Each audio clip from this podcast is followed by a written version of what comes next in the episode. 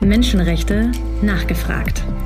Der Interview-Podcast der politischen Meinung und der Konrad-Adenauer-Stiftung. Heute mit Ralf Füchs, Direktor des Zentrums Liberale Moderne, ein noch ziemlich junger politischer Think Tank in Berlin zur Verteidigung und Erneuerung der liberalen Demokratie. In meinem früheren Leben ziemlich aktiv bei den Grünen und dann über 20 Jahre Vorstand der Heinrich-Böll-Stiftung, der politischen Stiftung der Grünen. Also ein langes politisches Leben mit einigen Windungen und Wendungen. Von ganz links bis zum Verfechter der liberalen Demokratie. Lieber Ralf, ganz, ganz herzlichen Dank, dass du heute hier bist in der Konrad-Adenauer-Stiftung und beim Podcast Menschenrechte nachgefragt der politischen Meinung und der Konrad-Adenauer-Stiftung. Ich habe gelesen in der Vorbereitung, dass du auch ein früher Verfechter, könnte man vielleicht sogar sagen, korrigiere mich, wenn ich da äh, nebenliegen sollte, einer schwarz-grünen Zusammenarbeit bist. Das oh. ist zum Beispiel heute der Fall, weil wir ja einen schwarz-grünen Podcast dann mit dir aufnehmen. Und da freue ich mich. Also drüber. zumindest gibt es keine Berührungsängste. Man kann auch positiv sagen, ich habe schon in meiner Bildzeit eine sehr konstruktive Zusammenarbeit mit der Adenauer Stiftung gepflegt. Ich glaube, in der Zeit ist auch einiges an gegenseitiger Wertschätzung entstanden und politisch ich meine, stehen die Zeichner jetzt nicht gerade auf Schwarz-Grün, muss man eher gucken, dass das nicht noch weiter auseinanderdriftet. Aber für mich war das immer reizvoll aus der Überlegung heraus, dass man die großen gesellschaftspolitischen Weichenstellungen eigentlich lagerübergreifend angehen muss. Also ob das eine langfristige Klimastrategie ist oder auch eine Verständigung darüber, was es heißt, dass Deutschland Einwanderungsland ist.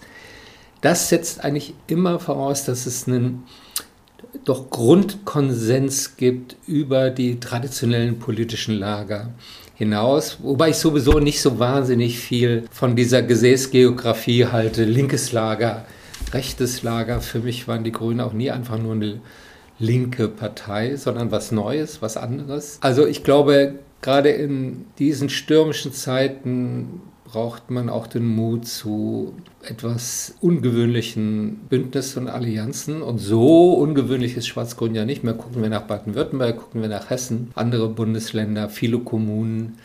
Also die Zeit ist vorbei, in der das so feindliche Lager waren.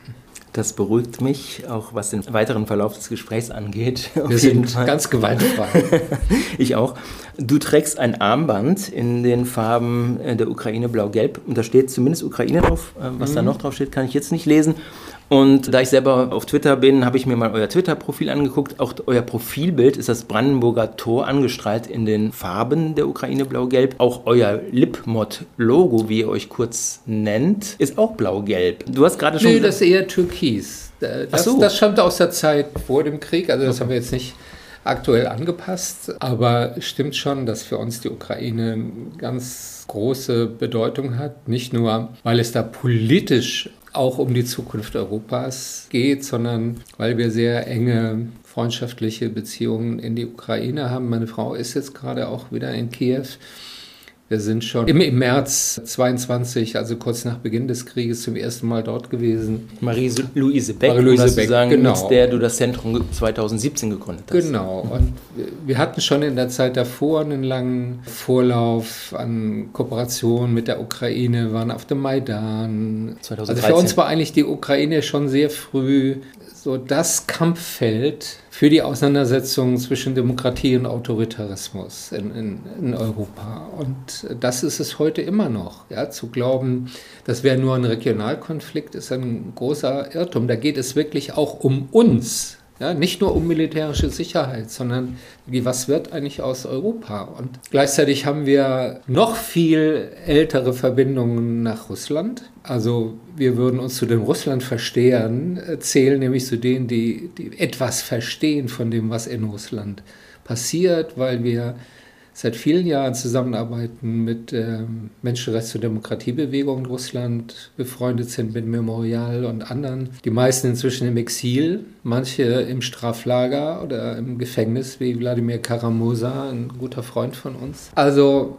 ich glaube, wir haben so ein bisschen Mittelosteuropa seine Expertise und da steckt auch viel Emotionalität drin, weil das doch ein Landstrich ist, äh, Timothy Snyder nennt das die Bloodlands, ja, wo die Gewaltexzesse des 20. Jahrhunderts sich in einem unbeschreiblichen Ausmaß abgespielt haben und wo es auch aus unserer Geschichte heraus so eine Verpflichtung gibt, für Demokratie und Menschenrechte einzutreten. Der letzte Satz ist, finde ich, sehr spannend, weil wir haben ja bis zu dem Krieg eigentlich da nicht unterschieden zwischen Russland und der Ukraine. Und also vielleicht bis 2014, bis äh, zur Krim-Invasion waren die Russen und das Verhältnis zu Russland, das wird uns ja bis heute vorgeworfen oder besonders heute vorgeworfen, war es ja sehr eng, das deutsch-russische Verhältnis. Und wie würdest du sagen, diese historische Verpflichtung, spielt die da auch eine Rolle? Weil wir natürlich auch gerade nach dem Fall der Mauer äh, sehr darauf angewiesen waren, ähm, Mitte der 80er Jahre und Ende der 80er Jahre, dass sich Russland entsprechend in Osteuropa und auch bezüglich der deutschen Einigung als konstruktiver Akteur verhalten hat und Gorbatschow und sein Nachfolger das nie verhindert haben, dass Deutschland dann 1990 geeint wurde, dass Deutschland und Europa in Frieden und Freiheit zusammenwachsen konnte. Das stimmt, aber aber meines Erachtens wird das oft doch überschätzt oder übertrieben. Ja, natürlich war Gorbatschows historisches Verdienst, dass er nicht wie 1968 die Sowjetunion militärisch in der Tschechoslowakei interveniert hat gegen den Prager Frühling oder 53 in Ostberlin oder 56 in Ungarn, dass sie die Truppen in den Kasernen gelassen haben. Ob sie überhaupt noch in der Lage gewesen wären zu einer militärischen Intervention, das lassen wir mal dahingestellt, weil die Sowjetunion war am Zerfallen. Ja, und, aber die treibende Kraft für den Fall der Mauer und für die Wiedervereinigung Europas, das waren doch die demokratischen Bürgerbewegungen. Ja, das war eine demokratische Revolution, wenn man will, von unten. Und die, denen gebührt sozusagen der, der Hauptverdienst für diese historische Wende. Und Gorbatschow muss man dafür loben, dass er darauf verzichtet hat, Gewalt einzusetzen, um das Imperium zu erhalten. Das dann definitiv aufgelöst wurde ja von Jelzin. Gorbatschow wollte eigentlich die Sowjetunion nur noch zusammenhalten, er konnte es aber nicht mehr. Im Gegensatz eben zu Putin, der jetzt Gewalt einsetzt, um das Imperium wiederherzustellen. Zum Thema Menschenrechte und Russland hast du schon Memorial angesprochen, seit Ende der 80er Jahre zur Aufarbeitung äh, des Stalinismus und der Verbrechen äh, Stalins und in der ehemaligen Sowjetunion intensiv arbeiten. Memorial wurde inzwischen verboten in Russland, arbeitet aber wohl, sagte Irina Scherbakowa einmal in einem Gespräch mit uns, arbeitet aber immer noch an bestimmten anderen Bereichen weiter in Russland. Dazu würde mich aber interessieren, wir haben ja nach dem Fall der Mauer uns auch sehr stark eher um die aktuellen Herausforderungen gedreht und diese Aufarbeitungsthematik des Stalinismus, das ist ein bisschen in den Hintergrund getreten. Ist das Lipmod auch mit dieser Thematik befasst? Ja, wir beschäftigen uns schon auch mit Geschichtspolitik, aber vor allem soweit sie heute relevant ist. Und das ist ja in einem besonderen Maß gegenüber der Ukraine und Russland. Du hast es ja selbst schon angedeutet, dass dieses ganze deutsche Schuldgefühl für diese maßlosen Verbrechen auf dem Ostfeldzug der Wehrmacht im Zweiten Weltkrieg, das ist eigentlich fast nur mit Russland verknüpft worden. Ja, wir haben eine besondere historische Verantwortung, einmal gegenüber Israel und zum anderen gegenüber Russland. Und dabei ist verloren gegangen, dass dieser Barbarossa-Feldzug nach, nach Osten sich ja vor allem auf den Territorien der heutigen Ukraine, Weißrusslands, Polens abgespielt hat. Ja, dort gab es die größten Verluste in der Zivilbevölkerung. Dort sind auch die meisten Soldaten gefallen. Dort gab es die größten Zerstörungen. Also wenn man von historischer Verantwortung spricht, dann muss man gerade diese Länder einschließen. Ja, die, die Deutschen haben ja ähm, da, also Hitler war sehr explizit, es ging um die Versklavung der Ukraine. Das war ein eigenständiges Ziel in diesem Krieg, nämlich die Ukraine als Kornkammer zu sichern für das Deutsche Reich. Jetzt haben wir natürlich spätestens seit dem Krieg gegen die Ukraine besonders enge Beziehungen äh, mit dem Land und der Bundestag hat auch den Holodomor, der 1932, 33 in der Ukraine verübt wurde, mit ungefähr 4 Millionen Toten durch Hunger, anerkannt als Völkermord. In Belarus haben wir einen ganz, ganz schwierigen Machtapparat, eine harte Diktatur und äh, da haben wir diese Diskussion, die wir jetzt äh, in der Ukraine haben, also auch zivilgesellschaftlich angeleitete Diskussion haben wir gar nicht. Im Gegenteil, das ist auch, sagen wir mal, auch ein Abwehrkampf auch der Diktatur, die wir hier haben. Würdest du trotzdem sagen, dass wir auch, sagen wir mal, auf der historischen Forschungsebene uns auch intensiv mit der Entwicklung in Belarus, auch in der, der Vergangenheit in Belarus äh, befassen sollten, damit wir präpariert sind, damit wir auch zivilgesellschaftliche Kräfte, die ja auch den Nobelpreis vor zwei Jahren erhalten haben aus, in Belarus, äh, dass wir diese Kräfte auch aus einer, äh, sagen wir mal, informierten Verantwortlichkeit äh, für die historische Aufarbeitung äh, unterstützen können. Ja, ich glaube auch, dass Belarus nicht genügend auf dem Radar unserer Aufmerksamkeit ist. Aber das wird, glaube ich, noch stärker, als das bei der Ukraine lange war, eigentlich doch mehr oder weniger Russland zugeschlagen. Also schon der Name Weißrussland. Ja, und tatsächlich hat sich in, in Belarus ja ein ganz ähnlicher Prozess abgespielt wie dann 2014 und in den folgenden Jahren in der Ukraine, nämlich die Gleichzeitigkeit einer Demokratiebewegung und einer Bewegung für die nationale Unabhängigkeit. Das kennzeichnet ja diese mittelosteuropäischen Demokratien. Das war übrigens auch 89 so, da ging es um beides ging um Demokratie, Freiheit und es ging um nationale Unabhängigkeit und natürlich auch um Wohlstand. So, und das ist auch immer noch da in Belarus. Das ist ja nicht einfach verschwunden. Ja. Damals waren ja Millionen Leute auf der Straße, waren aktiv im ganzen Land, nicht nur in Minsk. Das ist dann gewaltsam niedergeschlagen worden. Daran kann man übrigens auch die Grenzen des gewaltfreien Widerstands in einer Diktatur sehen. In einer Diktatur können Sie eine unbewaffnete Demokratiebewegung mit ein paar tausend Bewaffneten niederschlagen. Und genau das ist in Belarus passiert. Aber ich glaube nicht, dass Lukaschenka, gut, der wird nicht ewig leben, der wird sie auch nicht ewig an der Macht halten können. Und es hängt ganz entscheidend davon ab, was in der Ukraine passiert. Wenn die Ukraine zu einem Erfolgsmodell wird für Demokratie, Rechtsstaatlichkeit, Marktwirtschaft, dann wird das auch ausstrahlen auf Belarus und natürlich auch auf Russland selbst. Das ist ja eines der Motive von Putin. Der fürchtet, ein solches alternatives Modell vor seiner Haustür.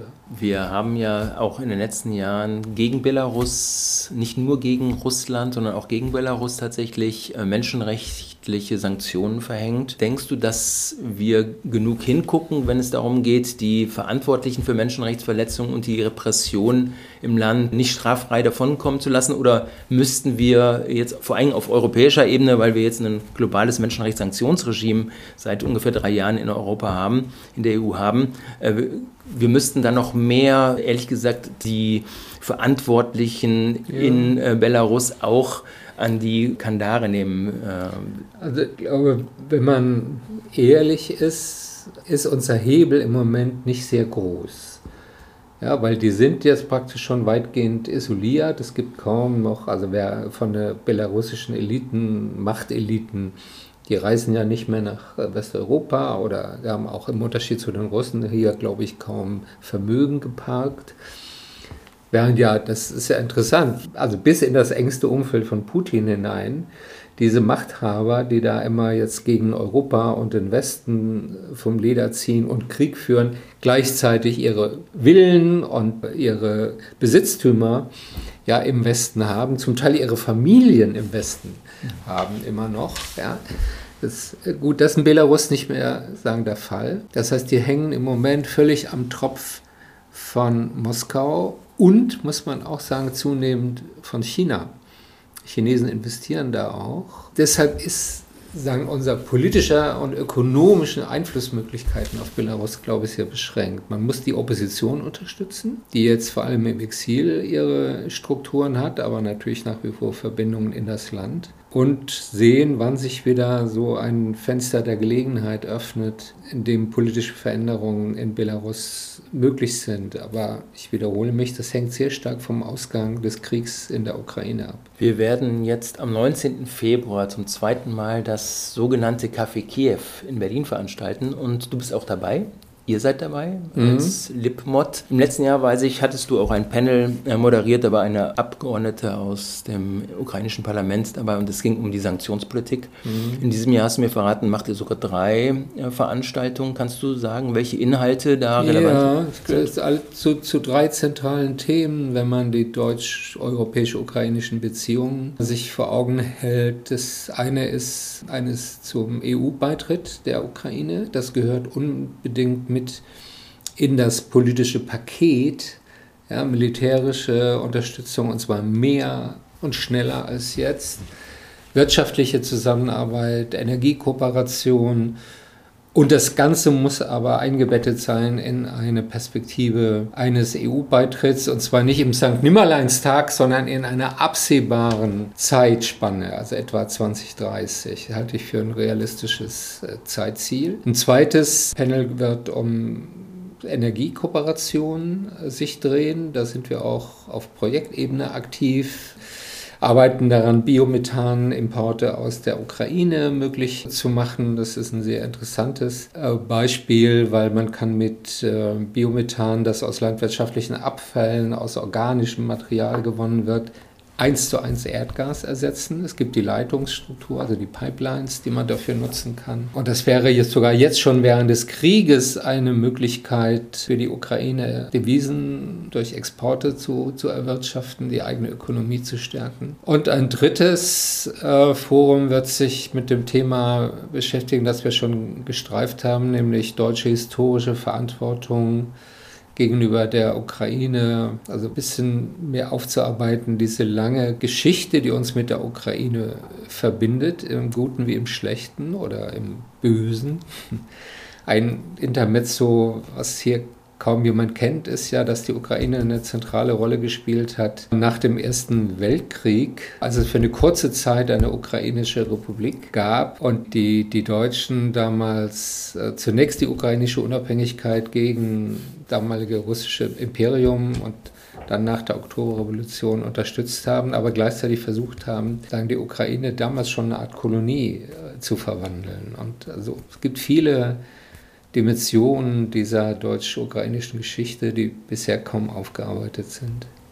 Was ich sehr äh, spannend finde, weil ich zuerst dachte, was sag, wirst du jetzt sagen, als du 2030 sagtest, 20, 30 Jahre oder tatsächlich das Jahr 2030? 2030, äh, das Jahr 2030. Genau, das sind ja Zieljahr nur, das sind ja nur sechs Jahre. Das sind nur sechs Jahre und du weißt auch, wahrscheinlich mindestens genauso gut, wenn nicht viel besser äh, als ich, dass der Anspruch an die Rechtsstaatlichkeit beispielsweise äh, oft ein Riesenhindernis ist im Fall der Türkei, im Fall auch äh, des Westbalkans, wo wir seit vielen Jahren Beitrittsgespräche haben und teilweise Kapitel äh, seit Jahren geschlossen sind, weil man nicht Aber keine Fortschritte hat. Der Unterschied ist gerade gegenüber der Türkei unter Erdogan und auch Westbalkan, dass in der Ukraine es einen großen Konsens gibt quer durch die Gesellschaft, dass man unbedingt diesen EU-Beitritt will und auch bei den Machteliten. Ja, also bei der Zelensky-Regierung sowieso, aber ja, das ganz anders als bei der Türkei hat Erdogan ja immer ein doppeltes Spiel gespielt. Oder in Serben, Vucic ist eigentlich ein Nationalist, der mit europäischer Demokratie nichts am Hut hat. Für die Ukrainer war das schon 2014 auf dem Maidan ein zentrales Anliegen. Wir wollen nach Europa. Das heißt, dieses Land ist mental längst auf dem Weg nach äh, Europa und es ist schon in den letzten Jahren enorm viel passiert. Korruptionsbekämpfung, Justizreform, Auflösung von Machtkartellen in der, in der Ökonomie, also Deoligarchisierung der Wirtschaft. Es gibt natürlich noch viel zu tun, das ist alles andere als ein demokratisches Musterland, ja, vor allem was Gewaltenteilung und Unabhängigkeit der Justiz antrifft. Aber ich glaube, es gibt da eine sehr hohe Dynamik und ich sehe eher das Problem auf Seiten der EU, ob wir tatsächlich schnell genug sind, um diese Dynamik auch dann politisch umzumünzen. Und man muss ja auch zum Beispiel nicht ein Kapitel nach dem anderen im Gänsemarschverfahren verhandeln, sondern man kann parallel mehrere sagen, Kapitel eröffnen und verhandeln und die Ukraine sind darauf sehr, sehr gut vorbereitet. Ein Beispiel äh, auch aus dem Podcast, den wir aufgenommen hatten mit Mehmet Daimagüler, dem Beauftragten der Bundesregierung mhm. gegen Antiziganismus, der war kurz nachdem er sein Amt angetreten hatte unter der neuen Bundesregierung, in die Ukraine gereist und berichtete dann auch im Podcast über die wirklich ganz schlimmen äh, sozialen Missstände, äh, gerade für diese Bevölkerungsgruppe der Sinti und Roma in der Ukraine. Äh, jetzt geht es natürlich den Sinti und Roma in ganz, ganz vielen Ländern ganz, ganz schlecht, stehen oft am Rande. Auch in EU-Ländern. Auch in EU-Ländern. Und es gibt auch auf der EU-Ebene sehr viele Programme, um äh, dem äh, abzuhelfen. Ähm, das heißt, die äh, Ukraine müsste nicht alleine sozusagen diese, diese äh, Herausforderungen angehen. Aber ich gehe davon aus, dass das auch eine, ein Best-Case-Szenario ist, wenn du sagst 2030 und dass man schon auch ja, damit rechnen man muss. Man muss sich ambitionierte Ziele setzen, ja. gerade in Zeiten des Krieges. Ich meine, die Ukrainer brauchen eine Perspektive. Die gehen gerade durch einen solchen Leidensweg. Da braucht es ein Licht am Horizont, ja, und nicht zu sagen, ja, eure Kindeskinder werden, sondern ja, und für Europa muss doch klar sein, dass die Ukraine für uns ein richtiges Asset ist. Einmal mit ihrem enormen ökonomischen Potenzial, das ist eine der größten landwirtschaftlichen Potenziale sagen, weltweit. Ja, etwa, ich wenn ich das richtig weiß, 20 Prozent der Getreideexporte weltweit kommen aus der Ukraine, ist für die Welternährung enorm wichtig, aber auch für europäische Ernährungssicherheit, hat ein riesiges Energiepotenzial, das Land, hat qualifizierte Arbeitskräfte, hat Maschinenbau. Ukraine war ja schon in sowjetischen Zeiten sowas wie ein Industrieherzland, ja, wo sozusagen äh, etwas anspruchsvolleren Industrien angesiedelt waren. Und militärisch sowieso. Ja, die, die Ukraine in der EU und in der NATO, das war ja eine enorme Stärkung unserer Verteidigungsfähigkeit. Insofern darf man nicht nur darauf gucken, ja, was muss die Ukraine alles erfüllen, das ist schon richtig, dass es keinen Rabatt geben soll bei den Essentials, aber das wäre ein enormer Gewinn für uns. Siehst du denn, äh, dass Moskau, was natürlich traditionell die NATO-Mitgliedschaft ablehnt, äh, dass Moskau dem EU-Beitritt der Ukraine genauso negativ gegenübersteht? Oder ist das eine, sagen wir mal, eine Kröte, die äh, Moskau schlucken würde, ohne dass da die Konfrontation und die Eskalation des Konflikts... Ja, sie schlucken nur, was sie schlucken müssen. Ja. Ist doch klar. Der, deren Ziel ist, die nationale Unabhängigkeit der Ukraine zu zerstören. Und die haben natürlich überhaupt kein Interesse an der Westintegration der, der Ukraine. Und das gilt meines Erachtens für die EU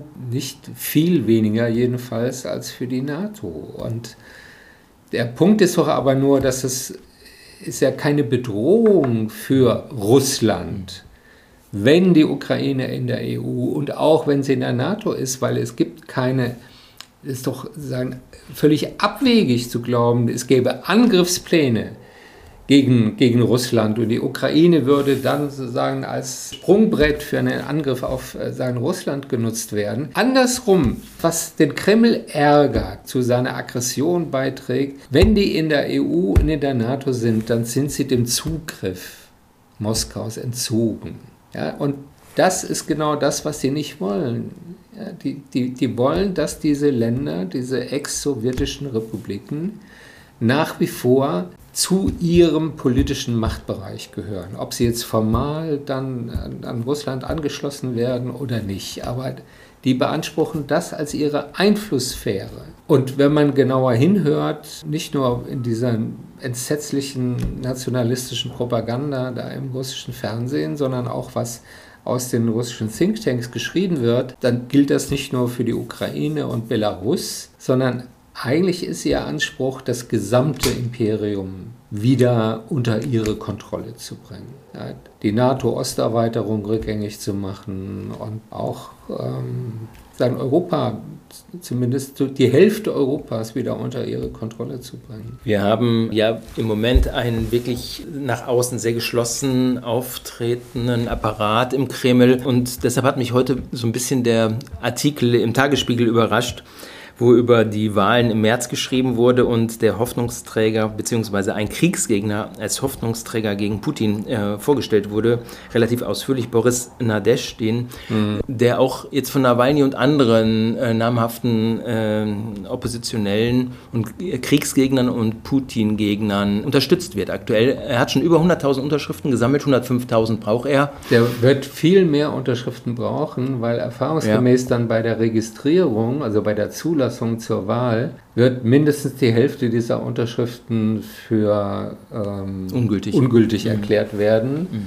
Das ist sozusagen ein probates Mittel, um Oppositionelle aus den Wahlen sagen, auszuschließen. Also ich bin erstens skeptisch, ob er tatsächlich dann antreten kann und zweitens, man muss ja klar machen, was es bedeutet in einem Land, in dem die komplette Medienöffentlichkeit, außer ein paar Internetplattformen, die vom Westen aus inzwischen nach Russland betrieben werden, von russischen Journalisten, unter Kontrolle des Kremls steht. Ja, die kontrollieren die gesamte sagen, Öffentlichkeit, vor allem das äh, Fernsehen, die Presse. Es gibt ja nicht im Hauch sowas wie freie und faire Wahlen und eine sagen, kritische Öffentlichkeit. Insofern, selbst wenn er antritt, wird der Kreml natürlich diese Wahl komplett kontrollieren. Das ist keine Wahl im eigentlichen Sinn, das ist ein Fake. Und es gibt in der russischen Opposition durchaus unterschiedliche Stimmen, ob man sich jetzt auf einen oppositionellen Kandidaten verständigen soll oder ob man die Wahl boykottieren soll, weil sie eben nicht regelgerecht stattfindet, weil sie nicht demokratisch ist und weil man Putin jede Legitimation abspricht als Präsident, der aus diesen Wahlen hervorgehen wird. Übrigens auch deshalb, weil sie diese Wahlen äh, auch in den besetzten ukrainischen Gebieten, die sie annektiert haben, durchführen wollen. Ja, das ist auch etwas, was man niemals anerkennen kann. Also ich beobachte das mit Interesse, dass es da unterschiedliche Stimmen in der russischen Opposition gibt. Mal sehen, wie es dann am Ende ausgeht. Glaubst du denn, dass so ein Wandel von innen überhaupt in diesen Kriegszeiten eine Perspektive ist oder wird sich die Bevölkerung, die kriegsmüde ist und immer kriegsmüder wird, wie man an den Berichten über die Kriegsmütter oder Soldatenmütter besser gesagt ablesen kann, die sich jetzt auch immer lauter zu Wort melden und öffentlich auch wahrnehmbar äh, protestieren, muss es erst wieder Frieden geben, bis so ein innerer Wandel in Russland eintreten kann. Ich glaube, schärfer, so muss man es schärfer formulieren, es muss eine russische Niederlage geben. Das ist übrigens auch interessanterweise die Botschaft ich würde sagen, der demokratischen russischen Opposition. Ähm, ob das äh, Memorial oder Chodorkowski oder andere sind, die, die inzwischen sehr offen sagen, und das ist ja nicht einfach, das als russischer Bürger zu, zu tun, Russland muss in diesem Krieg verlieren, damit dieses imperiale Syndrom gebrochen wird. Und damit ein Prozess der Ernüchterung sagen, in der russischen Gesellschaft überhaupt stattfinden kann. Ja, wenn, wenn Putin erfolgreich aus diesem Krieg hervorgeht, das wird diesen großrussischen Nationalismus nochmal anheizen. Und dieses Gefühl wird zeigen es sagen, dem, dem, dem Westen. Und wir sind am Ende eben doch stärker, weil wir opferbereiter sind, weil wir militanter sind als der Westen, weil wir den Konflikt nicht fürchten. Ja, und das müssen auch unsere eigenen Politiker verstehen. Auch Kanzler Scholz, der ja immer sagt, wir dürfen, müssen vorsichtig sein, müssen vermeiden, in einen Krieg mit Russland verwickelt zu werden. Die größte Gefahr ist ein russischer Sieg in der Ukraine. Das bringt tatsächlich eine militärische Konfrontation zwischen der NATO und der Ukraine näher, weil Russland wird nicht Halt machen, wenn sie das Gefühl haben, sie sind stark. Wir haben schon kurz angesprochen, das Thema Sanktionen, tausende von Sanktionen gegen Russland und sogar äh, Ermittlungen, was Kriegsverbrechen angeht, äh, in großer Anzahl, Entführung von ukrainischen Kindern nach Russland und so weiter. Also viele, viele Themen, die auch die eine Entsolidarisierung in der russischen äh, Führung herbeiführen sollen. Siehst du, dass diese Ermittlungen bezüglich von Kriegsverbrechen, dass diese Sanktionen, äh, dass die einen Effekt in dieser Richtung haben könnten? Oder glaubst du, das ist jetzt in dieser aktuellen Situation, ist das auch ein bisschen eher Wunschdenken geleitet? Ich denke schon, dass äh, sie einen Effekt haben, aber nur, wenn der Westen stark und entschlossen auftritt, dass die Ukraine diesen Krieg gewinnen muss. Ja, solange wir Moskau signalisieren, dass wir am Ende eben doch bereit sind, zumindest Teile der Ukraine zu opfern und Abstriche an der politischen Souveränität der Ukraine zu machen, wenn das der Fall ist, dann unterminieren wir auch die Wirkung von Straf, also von Ermittlungsverfahren und von ökonomischen Sanktionen. Aber wenn klar ist, dass der Westen sich aufrafft und gegenüber den russischen Machteliten klare Botschaft sendet bis hierher und nicht weiter, dann glaube ich, wird es dort auch mit der Zeit eine Spaltung oder zumindest eine Ausdifferenzierung geben zwischen denen, die sagen, wir können nicht alle Brücken zum Westen abbrechen. Russland als Vasall Chinas, das ist nicht die Zukunft, die wir wollen.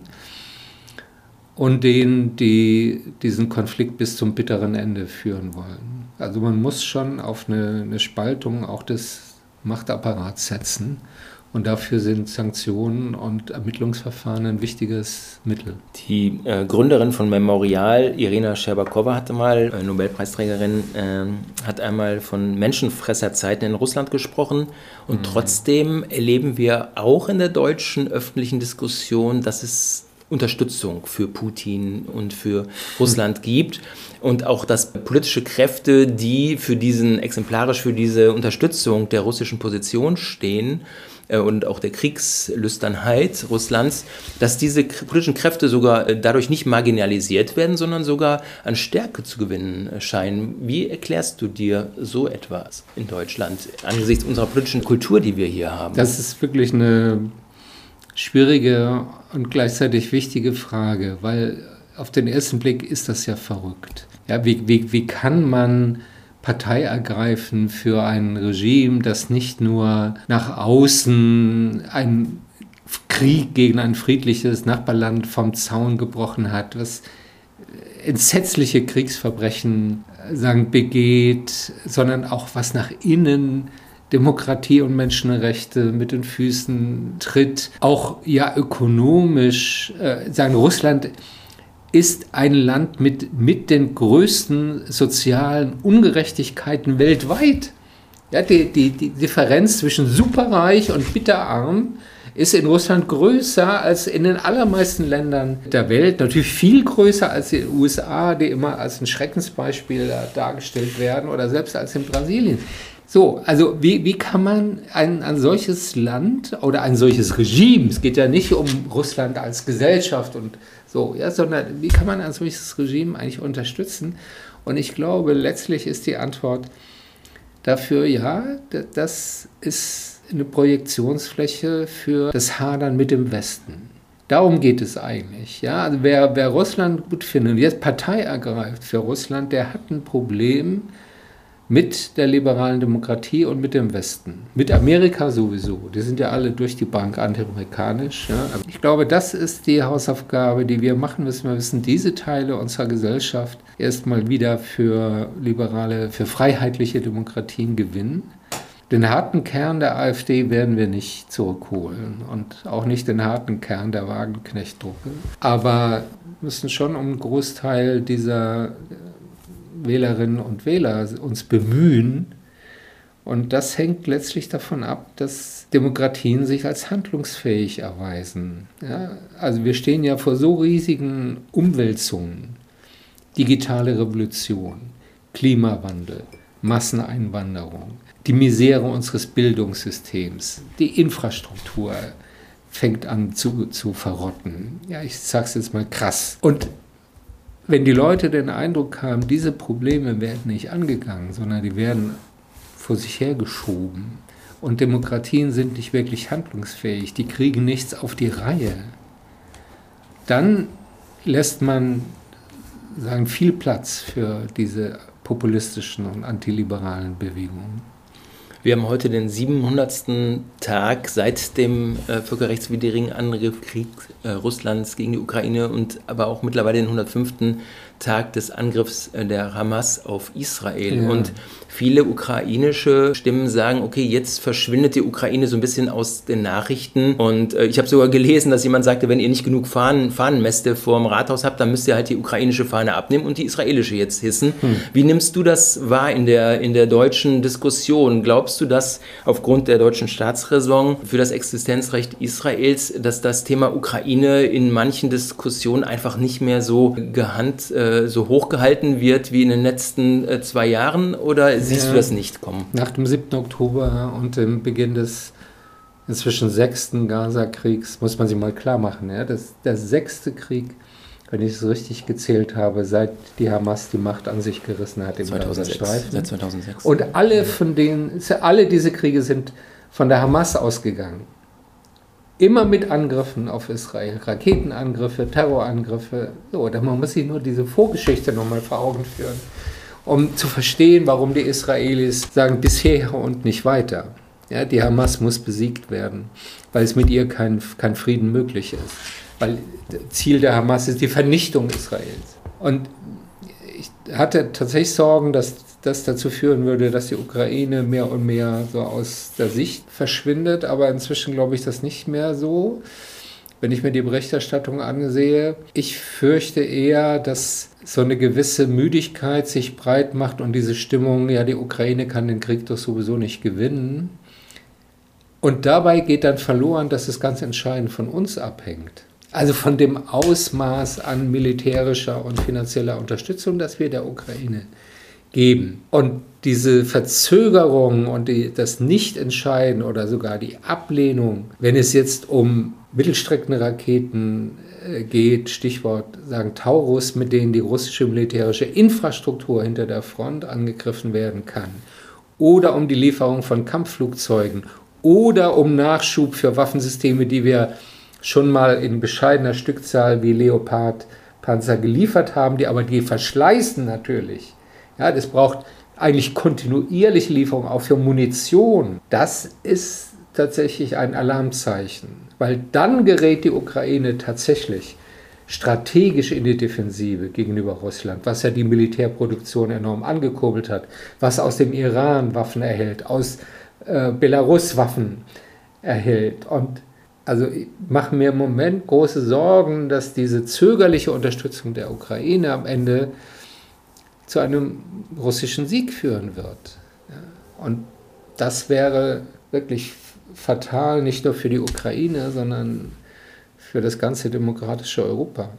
Im letzten Podcast hatte ich mit Remco Lemus vom LJC gesprochen und er sagte zu den Ereignissen vom 7. Oktober, dass er sehr enttäuscht ist, äh, wie sich Menschenrechtsorganisationen, Frauenrechtsorganisationen und so weiter geäußert haben und Gestern ist tatsächlich ein gemeinsamer Aufruf von 16 bekannten Menschenrechtsorganisationen, internationalen Organisationen erschienen, unter anderem Amnesty International, die sagen, solange der Krieg weitergeht und diese humanitäre Katastrophe äh, im Gazastreifen weitergeht, sollen weder Waffen an die islamistischen Milizen, die für diesen Terrorangriff vom 7. Oktober verantwortlich sind, noch an Israel Waffen geliefert so. werden.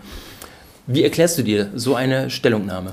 Das ist eine komplette Verwechslung von Ursache und Wirkung. Ja, Israel übt das Recht auf Selbstverteidigung aus gegenüber einer existenziellen Bedrohung. Man muss doch nur den Hamas-Führern zuhören, die bei jeder Gelegenheit sagen, der 7. Oktober war nur der Anfang auf unserem langen Marsch zur Zerstörung Israels. Das ist ihr geschworenes Ziel. Ja, und dahinter steht der Iran mit Waffen, mit Militärberatern, mit Ausbildung von Hamas-Milizen und islamischem Dschihad äh, im Iran. Also da den Angegriffenen auf die gleiche Stufe zu setzen, Israel auf die gleiche Stufe zu setzen wie die Hamas, das ist wirklich für mich eine Pervertierung äh, von politischer Gerechtigkeit und Logik.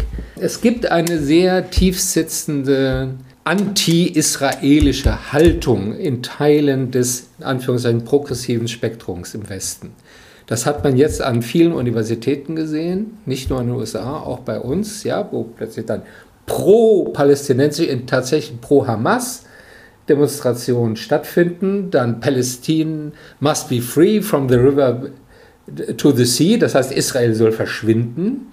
Nichts anderes. Ja, und das sind alles ähm, eine lange Vorgeschichte BDS, ja, die kollektive Boykott, Sanktionen gegen Israel, Israel als rassistischer Kolonialstaat. Ich würde sagen, das sind ideologische Strömungen, deren Auswirkungen wir, glaube ich, unterschätzt haben, wie weit die schon Platz gegriffen haben, zum Teil auch in, äh, bei NGOs äh, in der Kulturszene, an den Universitäten und mit denen wir uns jetzt offensiv auseinandersetzen müssen. Ja? Und diese Art von Dämonisierung und Delegitimierung Israels, das ist für mich tatsächlich eine verkappte Form von Antisemitismus. Es wird ja auch ganz offen, obwohl die Taten oder Untaten äh, der Hamas und ihrer Unterstützer am 7. Oktober ja so von diesen selbst gefilmt wurden, wird ja heute in den öffentlichen Medien, Social Media ganz oft geleugnet, dass es überhaupt diese Untaten gegeben hat. Aber wie erklärst du dir, dass dieses, dieses extreme Ausmaß an Leugnung von offenkundigen äh, Fakten? Weil man Israel nur bereit ist aus der Perspektive des Täters zu betrachten. Ja, Israel ist per se Täter, weil es ein rassistisches, koloniales, imperiales Projekt ist. Ja, ich kenne das noch aus meiner eigenen politischen Jugendzeit, der Anfang der 70er Jahre, wo die Haltung zu Israel gekippt ist. Vorher war Israel, ich wurde eigentlich als ein progressives Projekt angesehen. Die Linke hat Israel unterstützt. Ja, Israel war ja auch bei seiner Gründung sehr stark, die sozialistischen Parteien in Israel waren dominierend. Sehr starke Gewerkschafts- und Arbeiterbewegung, die Kibbutzim, also Kollektivbewegung, Gemeinschaftseigentum.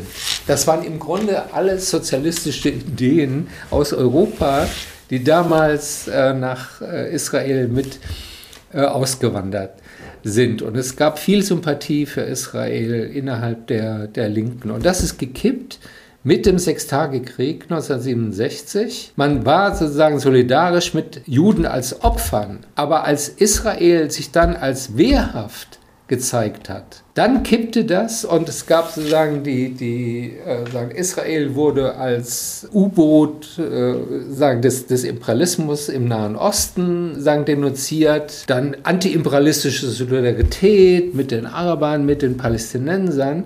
Und im Grunde hat sich das heute wieder in diesen Postcolonial Studies, wiederholt sich das, ja, dass man Israel von vornherein zum Schuldigen macht und die Palästinenser, egal was sie tun, und wenn sie auch die entsetzlichsten Massaker begehen, zu unschuldigen Opfern erklärt. Ja, und wenn Frauenorganisationen oder Schwul und Lesben demonstrieren mit LGBTIQ for Palestine, ich meine, das absurder geht es ja kaum. Weil was passiert denn mit Schwulen und Lesben und mit Feministinnen im Iran oder in Gaza? Ja, Homosexuelle werden hingerichtet oder von Dächern von Hochhäusern gestürzt. Und Feministinnen im Iran, die sich gegen die Unterdrückung der Frauen zur Wehr setzen, werden ausgepeitscht. Also wie kann man sagen, für Menschenrechte und Rechte von sexuellen Minderheiten eintreten und sich gleichzeitig solidarisieren mit den brutalsten repressiven Regimes? Ihr habt ja ein großes Projekt gehabt, Gegneranalyse. Und da habt ihr euch auch mit Ge sogenannten Gegenmedien und Gegenöffentlichkeiten und so weiter befasst. Äh, jetzt haben wir beim Thema Angriff, Russlands Angriff der Hamas, haben wir auch ganz viel mit Fake äh, News und so weiter zu tun. Ja. Aus eurem Projekt kannst, habt ihr da oder kannst du da irgendwas rausziehen für den Umgang, wie wir heute auch in Deutschland in der Medienöffentlichkeit mit diesen Fake News, die aus Russland kommen, die aus, aus den pro-palästinensischen Kreisen kommen, wie wir damit umgehen können, um die zu neutralisieren? Also wir versuchen mit diesen Projekten, sagen die Öffentlichkeit zu sensibilisieren sag mal, für die Argumentationsmuster, die da gefahren werden und die sie eigentlich in bestimmten Variationen immer wieder wiederholen. Ja, das, ähm, diese Verschwörungstheorien gegen die westlichen Eliten, gegen das internationale Finanzkapital, diesen äh, Umkehrungen der, der äh, sagen, Wirklichkeit der Westen als Kriegstreiber, Russland als Opfer. Ähm, da kann man schon Gegenaufklärung betreiben, aber die müsste eigentlich sehr viel früher und sehr viel breiter ansetzen. Wir brauchen schon in den Schulen mehr an, heißt neudeutsch Internet Literacy, also eine Fähigkeit eines kritischen Umgangs mit sozialen Medien. Wie kann man Fake News von harten Informationen unterscheiden? Wie kann man unterscheiden zwischen Meinungen und Tatsachen? Das sind Fähigkeiten, ähm, die eigentlich von früh an vermittelt äh, werden müssen. Und es braucht meines Erachtens auch mehr, entweder staatliche Agenturen oder zumindest öffentliche Finanzierung für Medien, die Gegenaufklärung betreiben. Also die sehr systematisch Fake News, Desinformations frühzeitig sagen, erkennen und Gegeninformation offensiv verbreiten. Lieber Ralf, wir haben jetzt schon einige Themen angesprochen, die ihr jetzt auch schon seit sieben Jahren mit viel Personaleinsatz arbeitet.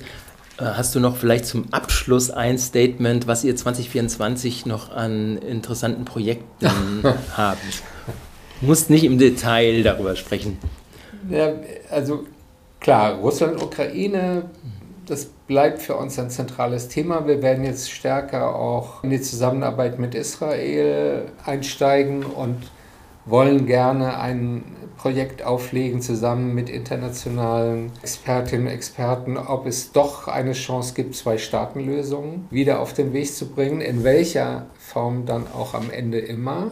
Gleichzeitig haben wir unsere gesellschaftspolitischen Projekte, ähm, sind ja sehr aktiv auf dem Feld ökologische Transformation und zwar nicht als Restriktion, wir müssen uns alles Mögliche verbieten und einschränken, sondern als Aufbruch in eine moderne ökologische Industriegesellschaft, ob das Chemie ist oder Luftfahrt oder auch Mobilität, Landwirtschaft. Ähm, nicht zurück in die 50er Jahre, sondern wirklich eine Kombination von Hightech und Öko. Und es bleibt für uns natürlich, darum heißen wir Zentrum Liberale Moderne, ein zentrales Anliegen an der Erneuerung von liberalen Ideen und liberaler Politik zu arbeiten, was für uns keine Parteisache ist. Liberalismus gehört nicht der FDP, sondern in einer Situation von Bedrohung von außen und von innen liberale Demokratien und die Idee der Freiheit wieder stark zu machen.